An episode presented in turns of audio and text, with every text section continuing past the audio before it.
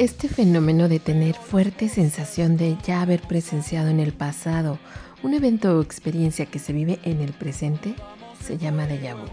Lo hemos experimentado la mayoría en algún momento y nos ha puesto a cuestionarnos si realmente ya lo habíamos vivido.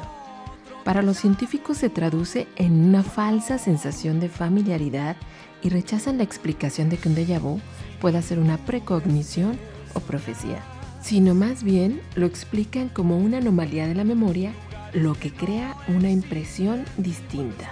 Lugares que no existen, vuelves a pasar. Errores ópticos del tiempo y de la luz. Gustavo Cerati, Déjà vu. Yo soy Nora García, nos escuchamos un día de estos.